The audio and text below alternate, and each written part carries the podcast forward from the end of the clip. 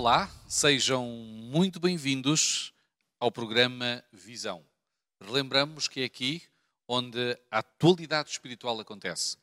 Nesta Bíblia Talk, nós vamos continuar na companhia e à conversa com Enoque Pinto. Eu sou Dário Santos e bem-vindos novamente a este programa. Na visão geral, analisaremos os dois principais enganos apresentados pela Babilónia espiritual no tempo do fim. Fazendo um zoom, estudaremos com detalhe a doutrina da imortalidade da alma e da santificação do domingo. Introduzindo com uma história. O livro dos mortos é uma construção cultural egípcia. Aliás, faz parte do folclore egípcio e relata o que é que acontecia à alma depois de, de retirada do corpo. Esta doutrina, abre parênteses e salvaguardo, é pagã, não é bíblica. E está na origem da doutrina cristã pagã da imortalidade da alma que foi consagrada no quinto concílio de Latrão pelo cristianismo. A divindade que transportava o indivíduo para o mundo dos mortos era chamado Anubis, o deus chacal. E neste papiro egípcio, o livro dos mortos, descreve então o julgamento no além. Existia o deus Osíris, que estava sentado no seu trono, e por trás encontrávamos a deusa Isis. Depois estava o deus Tot, o deus com a cabeça de Ibis, era assim representado iconograficamente, que anotava o julgamento num papiro. Estava também presente o deus Horus, ou o deus Falcão. E era naquele local etéreo, a sala do trono de Osíris, que as almas eram julgadas. Anubis transportava-as pela mão e levava até uma balança. Debaixo da balança, nós víamos o deus crocodilo, o deus Amshut. No Egito havia dois deuses que tinham a forma de crocodilo, o deus Amshut e o deus Semek. E o crocodilo sempre foi o símbolo do mal na cultura egípcia. Era símbolo do demónio, era símbolo do sofrimento. Caso as almas fossem reprovadas no julgamento, o crocodilo, o deus Shemek, transportava-as para o sofrimento eterno. E na sala do julgamento havia uma balança. E num dos pratos era colocado a pena da deusa Mahat, a deusa da verdade, e representava também a justiça. E o deus Anubis colocava no outro prato o coração do penitente, da pessoa que tinha morrido. O que fazia com que o coração pesasse mais do que a pena não era propriamente o seu peso natural, mas a capacidade que o coração tem de expor pecados. Esta era a crença folclórica do antigo Egito que não tem fundamento na palavra de Deus, mas que também chegou aos nossos dias. Por isso, nós vamos ver, com a ajuda do nosso querido Enoque, os enganos finais de Satanás para o tempo do fim. João 17, 17 diz assim: Santifica-os na verdade. A tua palavra é a verdade. Há uns anos atrás, em Chicago, aconteceu um flagelo. Muitas pessoas estavam a tomar um medicamento, pensando que este tinha o fim para o qual havia sido destinado, e estavam a tomar então cápsulas de Tilenol. E ao serem analisadas essas cápsulas, verificou-se que algumas delas tinham cianeto de potássio, ou seja, um veneno mortal. Um louco no processo de produção industrial tinha adulterado a bula do medicamento e agora havia várias pessoas que estavam a padecer, até com risco da própria vida. E é contra este veneno espiritual que a mensagem dos três anjos nos é apresentada num tempo único e especial, sobretudo para nos proteger dos enganos de Babilónia, que nos foi dado a beber do tal vinho, tal vinho. que falávamos a semana, a semana passada. Por isso, Enoque, eu gostaria de te perguntar, nesta hora e neste momento, hum, há um caminho que parece direito aos olhos do homem, mas, no entanto, a Bíblia faz um poderoso aviso. Surgiriam é falsos profetas no tempo do fim. É. Consegues falar um pouquinho sobre esta dimensão? Sim, sim. Hum, é interessante porque existe um versículo na Bíblia que nos diz exatamente esta noção daquilo que uh, parece muitas vezes ao homem ser o melhor caminho, mas nem tudo aquilo que parece é, é, E a Bíblia diz exatamente que o fim dele, ou seja, o fim desse caminho, conduz à morte. E é interessante porque uh, não fica por aqui. Este versículo encontra-se em Provérbios 14, versículo 12, mas depois, no versículo, capítulo 16, versículo 25, volta outra vez a reforçar o mesmo, o, o mesmo pensamento. Isto para nos dizer o quê? Aquilo que Jeremias já dizia anteriormente. Uh, o coração humano é enganoso, não é? Quem o conhecerá? E, e nós temos de ter em atenção, porque, uh, como nós sabemos, desde, desde o relato da criação e de uh, a maneira como Deus instituiu a regra para que uh, a vida pudesse ser preservada, uh, ele estabeleceu uma regra muito simples. Aquele que cumprir, que obedecer a essa regra, pois tem acesso à vida. Aquele que desobedecer a essa regra fica condenado à morte.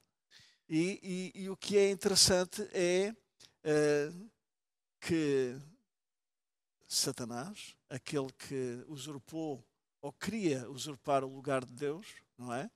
Uh, ele criou uma estratégia para levar Adão e Eva exatamente a acreditar naquilo que ele uh, afirmou, contrariando aquilo que Deus tinha estabelecido. Deus estabeleceu que a vida era o resultado de uma obediência de um amor, de uma adoração ao Criador, uh, ele contrariou esta tendência dizendo que uh, certamente não morrerás, ou seja, contrariando completamente uh, aquilo que Deus tinha estabelecido.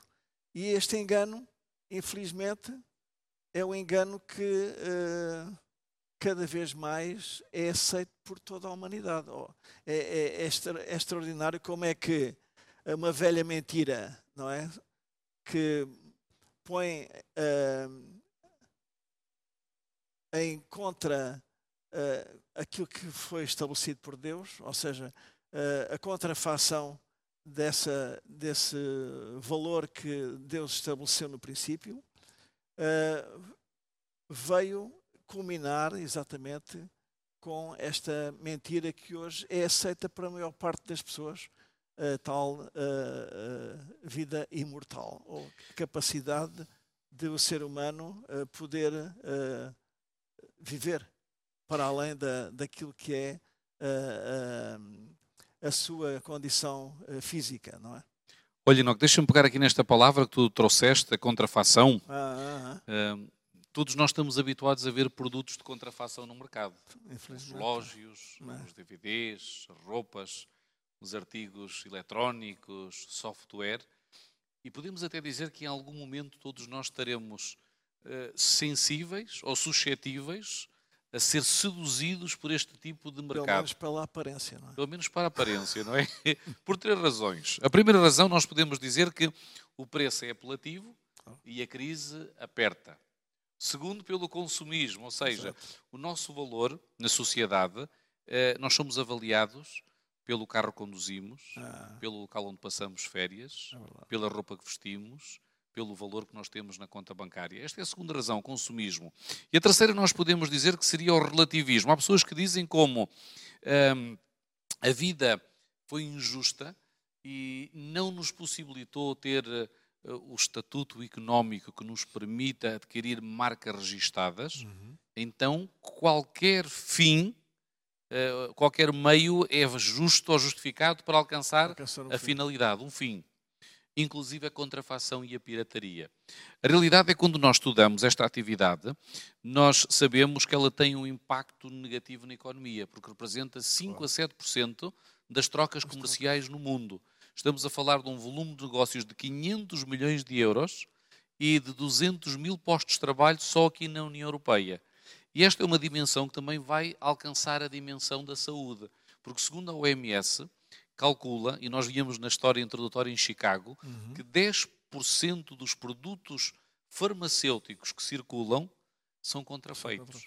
Isto representa um enorme perigo para a saúde pública. Ora, se nós encontramos esta dimensão na área económica, eh, na área hum, social, também vamos encontrar na área espiritual, sem dúvida alguma, porque o inimigo percebe que a forma mais fácil de enganar os filhos de Deus é através da contrafação. contrafação. E a contrafação é algo que é muito, muito parecido com o verdadeiro.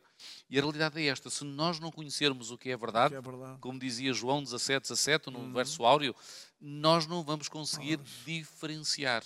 Certo. E há outra realidade aqui também importante.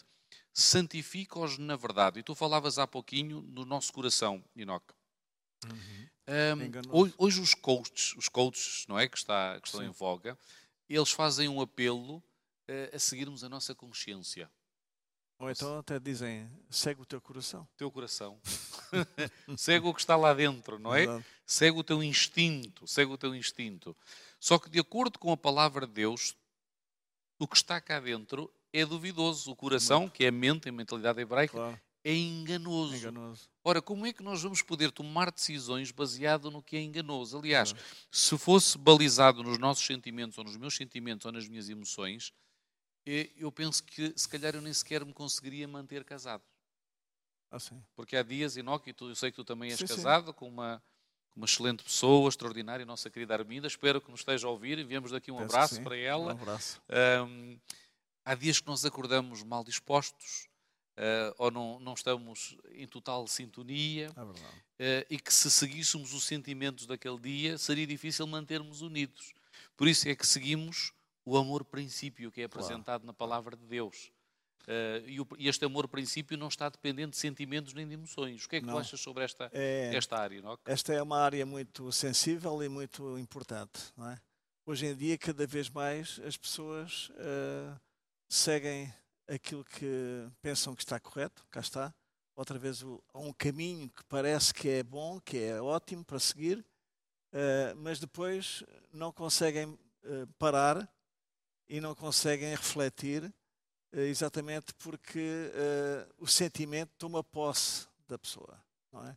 E a Bíblia ensina-nos que uh, o nosso, uh, a nossa maneira de estar deve ser uma maneira que nós devemos estar atentos, devemos ter um discernimento, a capacidade de, de análise, de escolha, de decisão, e essa escolha, decisão só vem da parte de Deus. Por isso é que uh, é necessário nós termos em atenção, porque existe aquele que é uh, o, o estratega para encontrar situações para exatamente uh, pôr em causa aquilo que Deus revelou na sua palavra, e essa estratégia é de engano.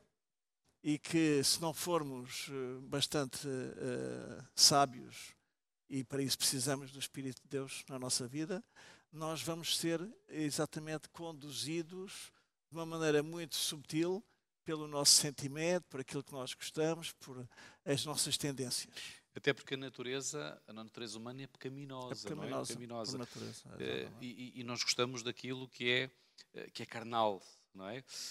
Um, por isso é importante exatamente duvidarmos do nosso eu a, todo, a todo instante. Muito Nós só conseguimos fazê-lo se permanecermos no Espírito de Deus. Espírito de Deus. E este poder, este poder que vem de baixo, este sistema, uh, ajuda também a construir uma cosmovisão.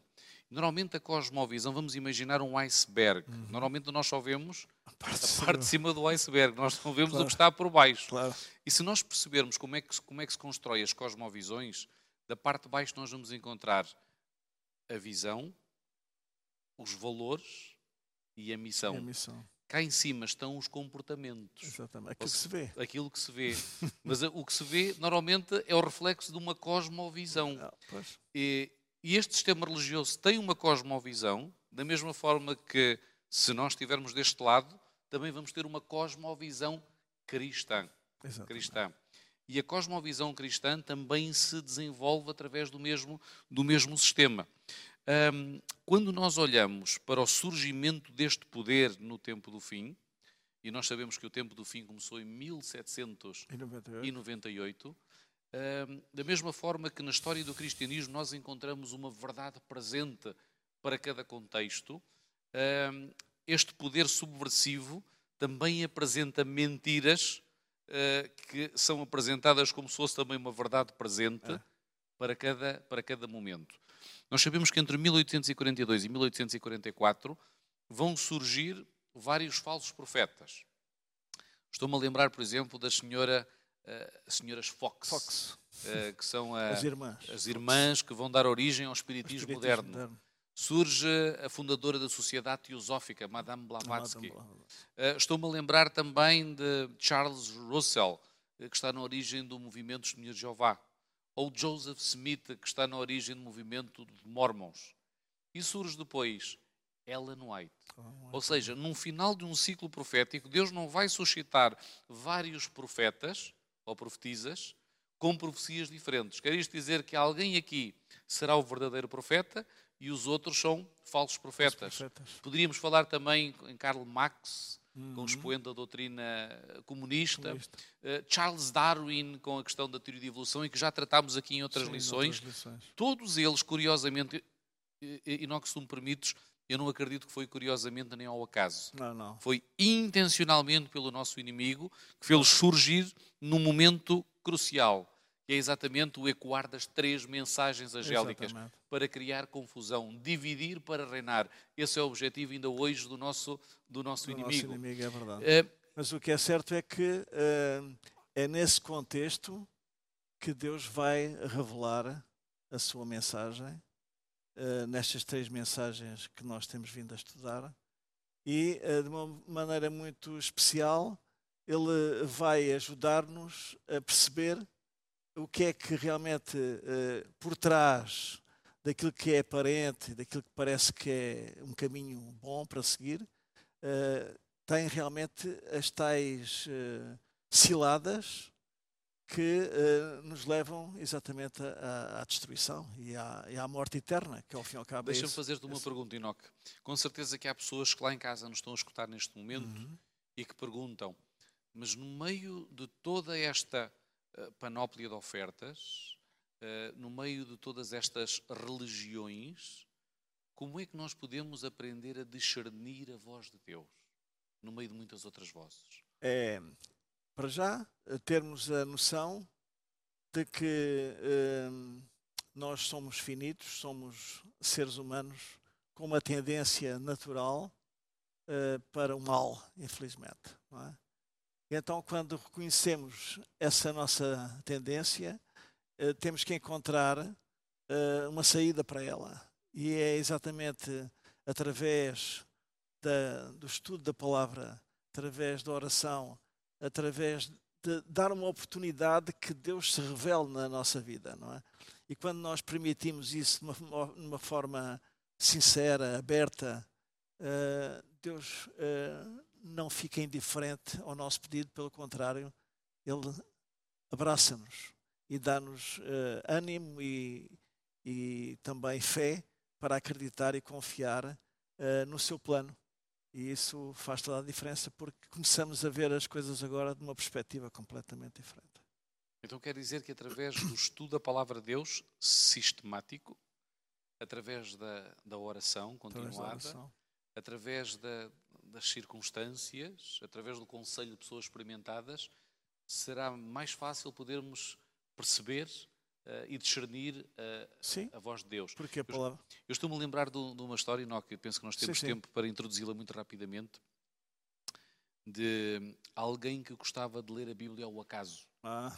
Que há aquelas pessoas, e provavelmente alguém que nos está a ver lá em casa poderá ter também esta perspectiva, há pessoas que às vezes quando não sabem que decisão tomar, abrem a Bíblia ao acaso para tentar perceber a vontade de Deus. E uma destas pessoas, cristã, chegou um dia à casa e queria a resposta de Deus acerca de um problema que estava a viver, ajoelhou-se, levantou-se, abriu a Bíblia e colocou o dedo lá no versículo. E o, texto dizia assim: E Judas foi e enforcou-se.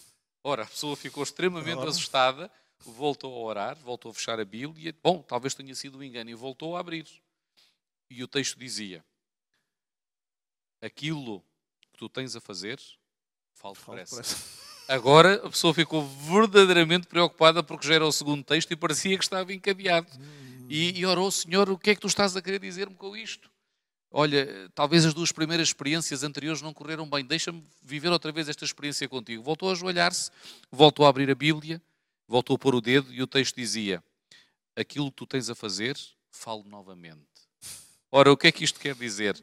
Que a Bíblia não tem que ser lida, não a Bíblia tem que ser estudada, estudada é? de forma sistemática, e, para aprendermos a vontade de Deus. E sempre que a estudarmos, devemos orar para que o Espírito que levou uh, estes homens a escrever uh, a revelada vontade de Deus, uh, a verdade, possa também ser o, o, mesmo Espírito que agora nos orienta no estudo e na, na compreensão da palavra. É? é isso. Portanto, e quando nós temos esta percepção, nós vamos descobrir até os enganos. Falávamos uh, deste poder, uh, capítulo 17, na semana passada. Exato.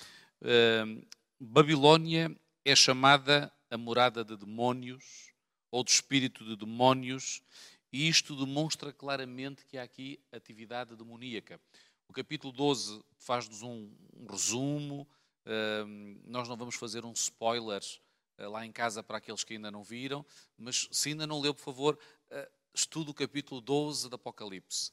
Há um livro também chamado O Grande Conflito, em que Ellen White faz um resumo sobre o grande conflito, é extremamente importante.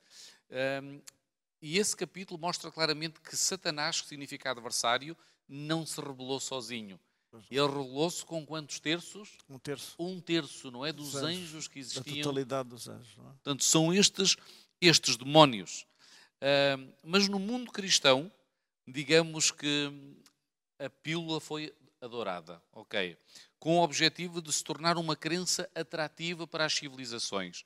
Nós vimos na introdução desta lição que os egípcios uhum. tinham a crença da imortalidade da alma através do livro dos mortos, mas nós vamos ver outras civilizações da época que têm uma crença muito, muito parecida. E quanto mais folclórica é, parece que é mais atrativa. Mas para a antropologia, o relato que é mais simples é aquele que está mais próximo da realidade. E normalmente os relatos mais simples nós encontramos na Bíblia, na Bíblia. A, palavra, a palavra de Deus. Um, e um dos pilares bases deste engano de Babilónia é que verdadeiramente dizias tu há pouquinho, Enoque, que nós não morremos. Não morremos. A é a velha conversa da serpente no Exatamente. jardim do Éden. Certamente não morrerás. não morrerás. E hoje este, esta mesma frase é trazida em cada cultura, em cada civilização, de uma forma sofisticada e que atrai. A semana passada eu falava com um budista que estava fascinado com a crença da imortalidade da alma do budismo, ou seja, que iria passando por vários estágios, por várias fases de aperfeiçoamento até chegar ao nirvana, ao nirvana. Uh, claro que esta esta visão sobre a imortalidade da alma hum, é claro que é mais complexo, eu apresentei um resumo, mas é apelativo para normalmente quem gosta daquilo que é eh, transcendente, das pessoas que são místicas, mas na realidade a função de Jesus Cristo fica neutralizada nesta visão do budismo. Porque se nos vários percursos nós vamos encontrando a, a perfeição, eh, a função de Jesus, para que é que serve? Não serve para nada. Não serve para nada, não é? Até porque aquilo que Jesus veio uh, revelar foi exatamente uh, a solução para a morte. E ele, uh, muito simplesmente, ele faz referência que a morte é como um sono, não é? Não temos qualquer consciência daquilo que se passa à nossa volta e, como tal, uh, a morte é algo que, quando a pessoa falece, deixa de ter qualquer relação com o mundo que o mundo vive, ao fim e ao cabo. Isto mostra-nos que uh, Jesus ele veio a este mundo com o objetivo de clarificar toda esta problemática uh, da alma ser mortal ou imortal, e ele veio revelar que uh, a alma é mortal. Porquê? Porque a alma não é algo que se desprende do corpo, mas é o resultado dos dois componentes do Criador. O Criador criou o homem do pó da terra, depois soprou nele o fogo da vida uh, e o homem foi feito uma alma vivente. Ou seja, ele não tem uma alma, mas ele é uma, é uma alma vivente. Ou seja, nós não temos, nós somos, somos. uma alma Somos, vivente, exatamente. não é? Assim como é também com os seres, com os animais. Os é? animais é? também, mesma e coisa. com os seres vegetais. Portanto, Deus criou-nos a partir da matéria. Da matéria. É? E o que é que uh, Jesus veio? Veio exatamente porque era necessário que alguém nascido de mulher, ou seja, um ser humano, pudesse uh, vir com o propósito de morrer e de trazer esta uh, esperança, esta uh, oportunidade de o ser humano poder pensar além da morte, mas só exclusivamente com base naquilo que Jesus fez por nós. Ou seja, ele morreu e ao terceiro dia ressuscitou. E é porque Jesus, sendo Deus, se fez homem, tendo as duas naturezas, a natureza humana e a natureza divina, que ele pode, uh, ao terceiro dia, uh, ressuscitar pela vida que existia nele, original, não emprestada nem derivada, como diz a mensageira do Senhor. Não é? No entanto, Enoque, nos nossos dias nós encontramos, nos dias da pós-modernidade e até do pós-cristianismo, que a sociedade que nós vivemos pós-cristã, encontramos tentativas de perpetuar a nossa existência. Ah, Uma delas é através da criogenia, em que se mergulham. Aliás, há uma empresa nos Estados Unidos, uhum. no Texas, um Alcores, que por cerca de 150 mil euros a cabeça e meio milhão o corpo, prometem conservar o conservar. nosso organismo num tanque de nitrogênio, virados de cabeça para baixo, retiram todos os, os líquidos do nosso organismo e quando tiverem a tecnologia, a tecnologia. suficiente, permitem, ou dizem eles que vão reanimar, reanimar, o corpo. E há pessoas que têm estado a pagar e têm lá já os corpos. Um, hoje existe também a chamada inteligência, a inteligência artificial, artificial. Uh, que permite, de alguma forma, segundo alguns gurus da mesma, uh, guardar também parte da mente e, quem sabe, ressuscitar um dia. Isto é uma das componentes, como dizem os americanos e ingleses, mind-blowing. É claro que nós precisamos da inteligência artificial e não somos contra a ciência, porque Sim. é necessária quando é regulada. Uh, aqui há duas semanas eu ouvia o fundador do chamado chat. Um, eu até esqueci-me do nome, mas eu penso que é gta.pt, que dizia que o problema da inteligência artificial é a falta de, uh, de haver regulamento. Ou seja, é vão surgir questões éticas porque não há ninguém para, para gerir. Ora, uh, tudo isto são tentativas na modernidade de superar a, a nossa existência, nossa infinita, existência infinita, que é a morte. A morte. A morte como consequência do pecado. Que a Bíblia diz que o salário do pecado é a morte. E dizias muito bem há pouquinho, Enoque, que o único que conseguiu vencer a última fronteira foi Jesus foi Cristo. Jesus foi o único que venceu a morte. E só através dele é que nós um dia é podemos é também podemos. desfrutar da eternidade. Porque ele é o único que nos pode dar vida.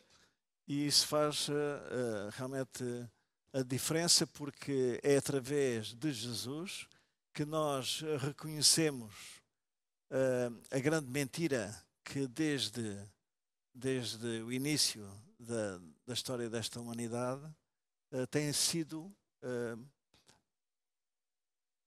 de certa maneira, como dizes há pouco, é, é, a pílula, a pílula, dourada, dourada, não é?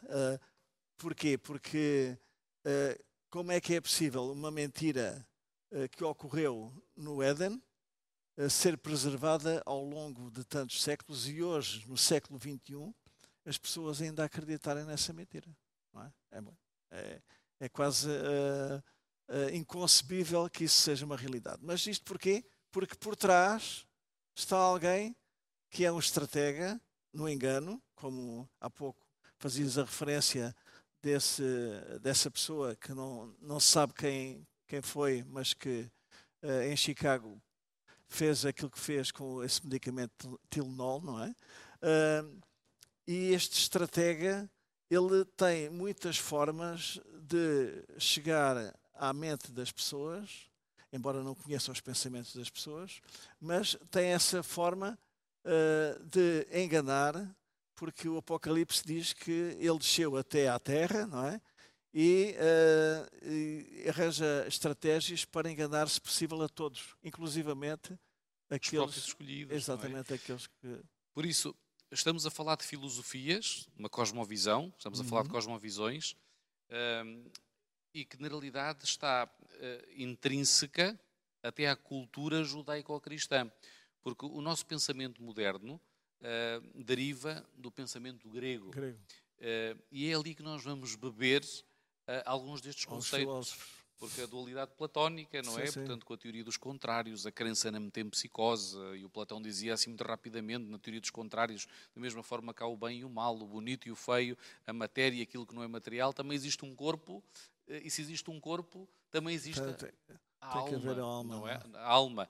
Portanto, isto foi fundamentado também pelos pais da Igreja. Da Igreja, infelizmente. Não. Já falámos em alguns deles, uh, Santo Agostinho, Justino Mártir, Ireneu e muitos outros, e que mais tarde foi consolidado no quinto concílio de Latrão. Latrão. Portanto, passou a ser uma crença uma fundamental, crença. digamos Exatamente. assim, no, no cristianismo. E quando uma crença que é baseada na tradição, não é na Bíblia, é uma tradição, uh, consegue uh, fazer um caminho de vários séculos, ela acaba por ser aceita aceite como se uma verdade. Como se fosse uma verdade. Exatamente. Aliás, uma mentira, quando é repetida várias repetida vezes, várias não vezes. significa que seja verdade, mas a realidade é que passa a estar no, nos valores. É isso, é isso. Aquela questão dos valores, da missão, que falávamos da cosmovisão. Exatamente. E se nós não conhecermos verdadeiramente a verdade, nós vamos ser eh, completamente enganados, enganados como toda a gente. Dizer, é? Por sua vez, temos então o outro segundo, segundo engano, engano não é? é? Que. Uh... Antes de falar do segundo engano, deixa-me okay. só dar aqui um detalhe, Enoch, muito interessante, porque Ellen White, no Grande Conflito, afirma que a doutrina da imortalidade da alma semeia o caminho do espiritismo, ah, do espiritismo. E este vai ser um engano extremamente poderoso neste tempo do fim, porque os espíritos de Satanás têm a capacidade de corporizar e dar forma, forma. de familiares ou de conhecidos uhum. que já morreram. Eu lembro do caso de Samuel, que consultou a pitonisa sim, sim. de Endor. Endor. É uma... Samuel não, uh, uh, o Saul. O Saul, o perdão, o Saul que viu Samuel, não é? Exato, exato. Uh, e na realidade era um espírito, era um espírito do, demónio, do demónio, porque Samuel já tinha morrido, claro, não é? Claro. Ou o caso também da serpente no Éden, que é a primeira cerimónia de mediunidade que nós encontramos Exatamente. na Bíblia. A serpente assumiu a forma, ou, ou, ou entrou diretamente na, na serpente, e fê-la falar. Fê falar. Não é? Portanto, nos nossos dias nós não temos que estranhar, porque vai haver muitos casos assim. Eu recordo uma vez um amigo meu, colega do secundário, que perdeu o pai e que dizia que várias vezes tinha fenómenos uh, sobrenaturais em casa e até na rua, uh, dizendo que era a ajuda que o pai lhe estava a dar e à mãe também nos momentos uhum. de grande dificuldade, fenómenos estáticos. Ou seja, eh, nos nossos dias, a nossa cultura se calhar é mais racional, eh, não liga tanto a esta dimensão, mas há culturas pelo mundo fora em que Satanás, de uma forma aberta, se tem manifestado. Eh, nos nossos, na nossa cultura, se calhar não se manifesta desta forma, mas manifesta-se de outras formas, levando-nos também a, à escravidão. Foi apenas um detalhe para mostrar sim, sim. que o espiritismo está aí com força. Mas mesmo, mesmo neste âmbito do espiritismo, não é? Eh, como nós sabemos, quem está por trás são espíritos demónios, não é? Ou seja, é a tal terça parte dos anjos que foram expulsos do céu e que agora uh, querem aparentar os tais uh, seres familiares que uh, vêm com uma uma, podemos dizer, doutrina que incorpora perfeitamente na tal, no tal segundo engano, porque, uh, segundo uh, a mensageira do Senhor, no grande conflito, também diz exatamente que esses demónios irão aparentar ser familiares e dizer mais do que aquilo que uh, seria o, o comum. O que está revelado, não é? Não é? E, e, inclusivamente, dizer que o dia que agora se deve observar, que se deve guardar, uh, é o domingo. Portanto, uh, eles próprios têm a tendência de contradizer aquilo que a Bíblia apresenta como sendo o sábado, o dia de repouso, o dia que nós devemos adorar o Criador. E, e esta simpatia para com o domingo que vai trazer a ligação, a chamada a Babilónia, a Roma, não é? Exatamente. A Roma papal. Um, e é por isso que é importante estarmos atentos ao caminho que está a ser realizado, porque os preceitos da lei de Deus têm estado a cair. A cair. As legislações dos governos do planeta Terra têm estado a colocar progressivamente a lei de Deus em causa. Até que finalmente, quando o sábado for alcançado, aí Deus vai se levantar finalmente na Terra e, a, e os juízos vão começar a cair sobre o planeta. No entanto, nós sabemos que o domingo, uh, através do Edith Constantino, uhum. porque ele é conhecido, o historiador uh, Gibbons, uh, mencionava Constantino era um adorador do deus Sol, o deus Mitra. É, exato, exato, Vem ali também da cultura persa e Roma assimilou pela aculturação todas aquelas, aquelas civilizações pagãs anteriores e ele adorava, adorava, adorava o, Deus Sol. o, Deus Sol. Aliás, em inglês, Sunday significa Exatamente, o dia, o dia do Sol. Dia do Sol. Uh, e este venerável dia do Sol será novamente implementado, implementado. como o domingo, não é? Como o Uhum. domingo. E este domingo vai unir as civilizações da Terra. Aliás, este poder vai aos reis do mundo congregando-os, não é? Assim que diz o livro da, da, Sim, da- da Apocalipse. Apocalipse. Ou seja, o que vai valer nos dias de hoje, e queremos dizer aos telespectadores lá em casa, bem-vindos ao futuro, porque o futuro é agora, vai ser a valorização da consciência coletiva em detrimento da consciência individual. individual. E a Bíblia fala-nos da consciência individual. Sim, sim. Nós temos de tomar decisões individuais. Mas no final o que interessa é a consciência coletiva, é o bem comum. E hoje, cada vez mais, isso está a ser uma, eh, uma mensagem que passa eh, muito forte, não é? E temos de estar prevenidos para exatamente não, não sermos levados por esses ventos de doutrina que eh, contrariam completamente aquilo que a Bíblia nos revela, não é? E se o livro de Ezequiel afirma que em determinado momento na história de Israel existiram adoradores Uhum. do Sol, se alguém tiver a Sim, oportunidade sim. depois de ler lá em casa, no capítulo Ezequiel. 8 e até em 2 de. Reis 23, se nos dias de Israel, em que os profetas ministravam da parte de Deus e havia até manifestações sobrenaturais, eles adoravam o dia do Sol, nós não temos que ficar admirados, porque nos nossos dias nós vamos ver pessoas que receberam a mensagem do terceiro anjo irão também apostatar. Apostatar, infelizmente. E isto é o significado da marca da besta. A marca da besta é realizada na testa E nas mãos. e na mão direita. O que é que isto quer dizer? A marca na testa é uma decisão Decisão. por convicção, ou seja, faz sentido. Alinhamento com a sociedade, consciência coletiva, faz sentido a lei. A marca na mão significa decisão por obrigação, ou seja, Obrigação. eu não quero ser excluído da sociedade, Hum. eu quero continuar a viver na zona de conforto, quero ter acesso aos meus bens e por isso, tudo bem, eu sei que está errado, mas eu vou alinhar. Por isso, o que o texto nos está a alertar é que neste tempo do fim vai haver cristãos adventistas do sétimo dia que vão alinhar com a marca da besta. Infelizmente, isso será uma realidade. Mas também, por outro lado, Deus eh, continua a manifestar eh, a sua eh, capacidade de eh, verdade e de ser um Deus fiel, um Deus que quer também que o seu povo aprenda eh, essa mesma eh, fidelidade. E aquilo que o Senhor eh, diz, e estou aqui a, a parafrasear aquilo que Ezequiel também revelou no seu capítulo 20, eh, o Senhor diz que nós devemos santificar os, os sábados, porque eles servirão de sinal entre mim, diz Deus, e vós, para que saibais que eu sou o Senhor vosso Deus. Deus instituiu o sábado no final da sua criação e eh, no sétimo dia, ó, como corolário da sua criação, ele descansou, abençoou e santificou. E ele diz exatamente em Ezequiel: Eu sou o Senhor vosso Deus, andai nos meus estatutos e santificai os meus sábados. Eles servirão sinal entre mim e vós, para que saibais que eu sou o Senhor vosso Deus.